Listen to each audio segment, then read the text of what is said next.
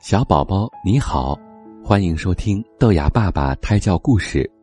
今天的故事是郑板桥教子。郑板桥是清朝非常有名的画家，他的画作受到了很多人的推崇，而他教育孩子的方法更是值得称赞。郑板桥在山东当县官的时候，就把儿子小宝留在兴化乡下的弟弟郑墨家。六岁，小宝上学了。为了教育儿子，郑板桥专门给他的弟弟郑默写了一封信。信中写道：“于五十二岁始得一子，岂有不爱之理？然爱之，必以其道。”他的道是什么呢？他说：“读书中举，中进士，做官，此是小事。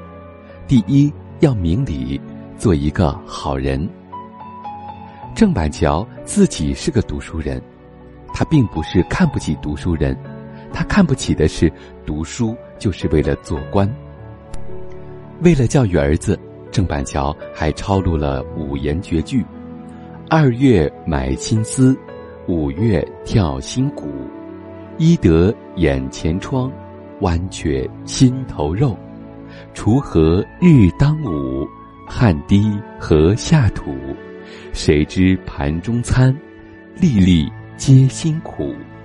昨日入城市，归来泪满襟。遍身罗衣者，不是养蚕人。九九八十一，穷汉受罪毙。才得放脚眠，蚊虫各跳出。后来，郑板桥不放心小宝的成长。就把他接到了身边，经常教育小宝，要懂得吃饭穿衣的艰难，要同情艰苦的人。由于郑板桥的严格教育和言传身教，小宝进步很快。当时正值灾荒，郑板桥一向清贫，家里也未多存粮食。一天，小宝哭着说：“妈妈，我肚子饿。”妈妈。拿出一个用玉米粉做的窝头，塞在小宝手里，说：“这是你爹中午省下的，快拿去吃吧。”小宝欢跳着走到门外，高高兴兴的吃着窝头。这时候看到门口有一个光脚站着的小女孩，小宝发现这个小女孩用饥饿的眼光看着他，就立刻把窝头分了一半给小女孩。郑板桥得知小宝的这一举动，十分高兴。